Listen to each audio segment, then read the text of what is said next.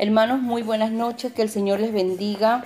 Reciban un saludo muy cordial de sus pastores Jimmy y Sonia de Cepeda, pastores de la Iglesia Cruzada Cristiana Centro Internacional de Adoración.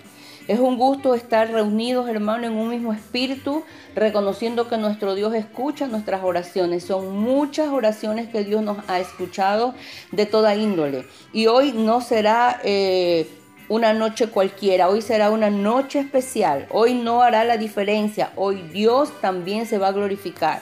Así que abra su Biblia en el libro de Primera de Reyes capítulo 18. Esta, esta historia es muy hermosa porque se titula Elías y los profetas de Baal. Yo no voy a alcanzar a, a leerla toda porque es un poco extensa, pero usted puede hacerlo, lee el capítulo 18 de Primera de Reyes, una historia muy hermosa. Bueno, aquí está hablando pues de los profetas de Baal y del profeta Elías. Y Elías pues este les dijo, ¿hasta cuándo van a claudicar ustedes entre dos pensamientos? Si Baal es el Dios o Jehová es el Dios. Les hablaba a los israelitas, le dice, bueno, ¿cuándo van a ser de un mismo sentir y mañana otro sentir? Hoy día sienten una cosa y mañana sienten otra. Entonces él les dijo algo, vamos a hacer algo. Este, vamos a hacer, eh, eh, ustedes clamen al Dios de ustedes y yo clamo a mi Dios y vamos a ver cuál de los dos dioses responde con fuego, ese será el Dios verdadero. Ellos aceptaron la propuesta, entonces eh, se les vino a la mente pues poner dos bueyes descuartizados en cada altar. Cuando los que adoraban a Baal, perdón, comenzaron a adorar y a, a poner su buey ahí descuartizado y a clamar que venga fuego, Dice que ellos se rasgaban sus vestidos y no podían hacer que su Dios envíe fuego. No pudieron hacer. Pasaron la mañana, pasaron hasta el mediodía y, no lograron. Pero cuando vino eh, Elías, Dice que dijo, bueno, ahora me toca a mí. Cogió su buey, lo descuartizó, mandó que pusieran agua y más agua y más agua sobre ese altar. Y qué emocionante es cuando él viene y, clama a Dios y le dice en el versículo 37 del capítulo 18 de Primera de Reyes, dice, respóndeme Jehová, respóndeme para que conozca este pueblo que tú, oh Jehová, eres el Dios y que tú vuelves a ti el corazón de ellos. Entonces cayó fuego de Jehová y consumió el holocausto, la leña, las piedras y el polvo, y aún lamió el agua que estaba en la zanja. Viéndolo todo el pueblo se postraron y dijeron, Jehová es el Dios. Jehová es el Dios. Qué hermoso, hermanos amados. El altar es un lugar donde el hombre y Dios se encuentran. Siempre lo ha sido. El altar es un lugar donde yo puedo tener un encuentro con Dios. El altar nos va a ayudar a sostener la bendición que Dios nos da. Es ahí en el altar, en la intimidad con el Padre. No hay nadie que sostenga un cambio de vida si no tiene un altar. Si usted ha cambiado, usted dice, Dios me ha bendecido, yo siento la presencia de Dios, pero es necesario que usted tenga un tiempo de intimidad con el Padre, que usted tenga un altar donde se arreglan muchas cosas para que esa bendición se sostenga. A veces vemos a personas que reciben la palabra, Dios los liberó, les cambió la vida, los sanó, y después los vemos igual. Y tú pues te preguntas, ¿qué pasó a esta persona? Una de las causas es que el altar de su vida personal se arruinó. Cuando el altar se arruina, el altar significa un sitio de encuentro con mi Dios, con mi Padre. Cuando el altar está arruinado, eso significa que no tienes relación con Dios, que ya no tienes intimidad con Dios, que no estás escuchando la voz de Dios. Es muy diferente buscar a Dios en la iglesia, eh, tal vez en alguna reunión, alguna célula, a que tú tengas un altar personal. Es importante que tú tengas un altar, sitio de intimidad con Dios, de restauración. Amén. Entonces el pueblo dijo, Jehová es Dios. Cuando tú conoces la labor o haces la labor que Dios quiere que tú hagas, el pueblo va a decir, ese es Dios. El Dios de, Tania, el Dios de Patricia, el Dios de David. Ese es Dios, ese sí es verdadero Dios. ¿Por qué? Porque de nosotros depende de que yo haga conocer ese Dios vivo que vive dentro de mí. Amén. Así que no nos pase como aquellas personas que recibieron un milagro, que recibieron tal vez la palabra de Dios, que por un tiempo sintieron gozo y después se les fue el gozo y la alegría y se preguntan, ¿qué pasó? ¿Qué pasó en realidad en mi vida? No pasó nada más que te descuidaste, que arruinaste tu altar, abriste brecha y permitiste que el enemigo te engañe con un pensamiento, con una flojera espiritual, ya no quisiste orar, ya las ocupaciones te llenaron tu día, no alcanzaste a tener esa intimidad con el Padre. Recuerda que el altar es el sitio donde Dios y el hombre se encuentran. Antes de pedir fuego, Elías arregló el altar. El altar estaba arruinado porque los anteriores que ofrecieron su culto a Baal lo habían arruinado, lo dejaron destruido. Dice la Biblia que Elías lo arregló, ordenó que hicieran algunas adecuaciones, que pusieran piedra, que pusieran agua y luego ofreció su sacrificio al Dios vivo. Aleluya. Así que yo te quiero hablar en esta noche, mi hermano, que me estás escuchando. De repente ya no sientes nada y tu intimidad con el Padre se ha perdido porque dejaste que el altar se fuera arruinado. Se arruinó el altar por tu indiferencia.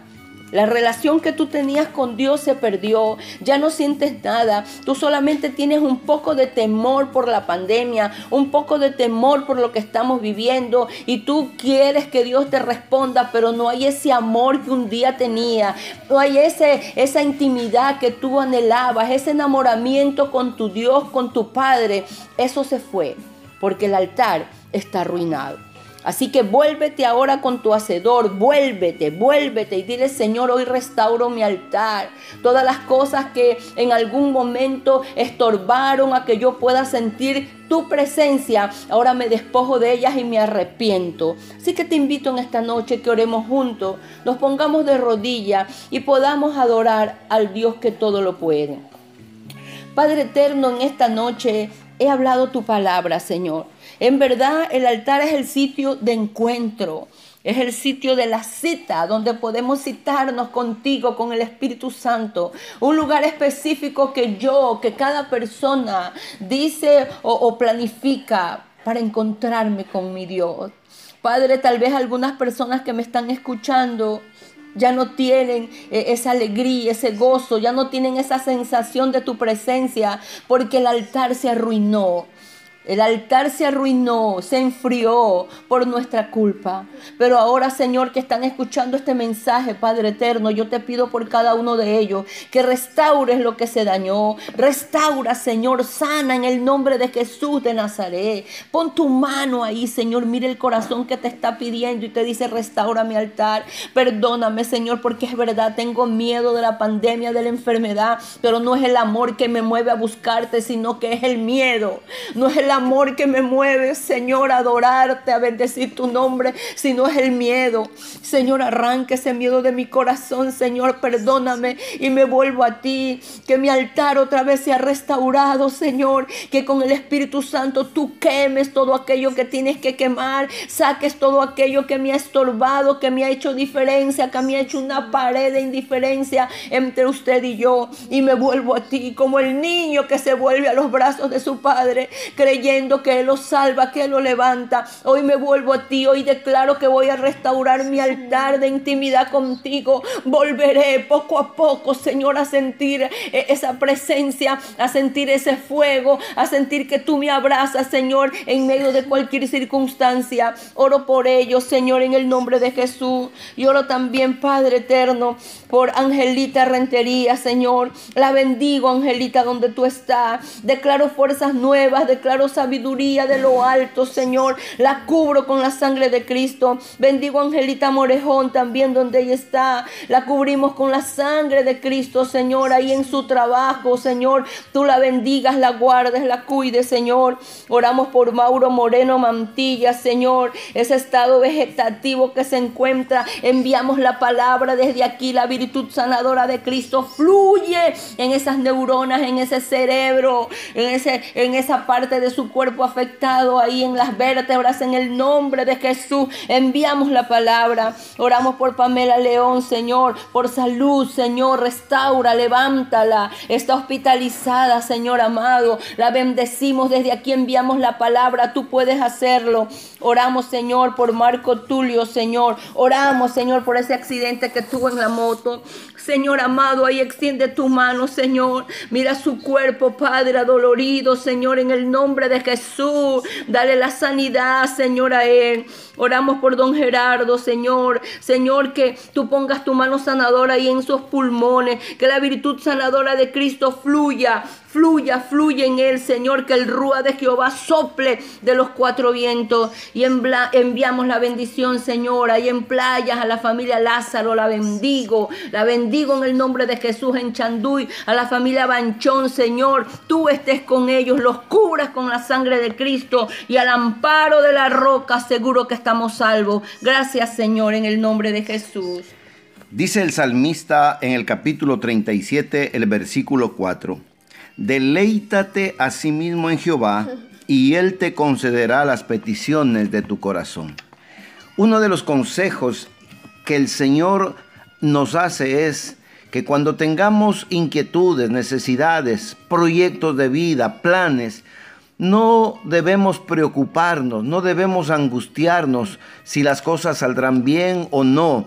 Lo que Él dice es deleítate en Dios. Cuando una persona se deleita en Dios está demostrando que su confianza está puesta en el autor y consumador de la fe, de la salvación, en el corazón del creador de todas las cosas. Entonces, por ende, uno puede saber que las peticiones, los anhelos que hay en el corazón pueden ser contestados, pueden ser respondidos y podemos ver realizados nuestros sueños. No te afanes, no te angusties, no te desesperes, deleítate en Jehová. Y dice la Biblia que Él te concederá las peticiones del corazón. Cuando tú confías en Dios y cuando hacemos el bien, Él mismo promete que habitaremos en la tierra de, de bendición, nos apacentaremos de la verdad y cuando nosotros ponemos nuestra confianza en Él, Él lo hará. Descansa en el Señor, no te angusties, no te afanes. Dice la Biblia que el que confía en Jehová jamás será avergonzado. Así que amigo, no, no te preocupes, no serán avergonzados en el mal tiempo cuantos en Él confían. Este es el tiempo de poner tu confianza en Dios con la confianza y la seguridad que Él te concederá las peticiones de tu corazón. Que Dios te bendiga, que el Señor te guarde. Nos estaremos contactando mañana a esta misma hora, orando al Señor por nuestras peticiones y dándole gracias por su respuesta. Amén.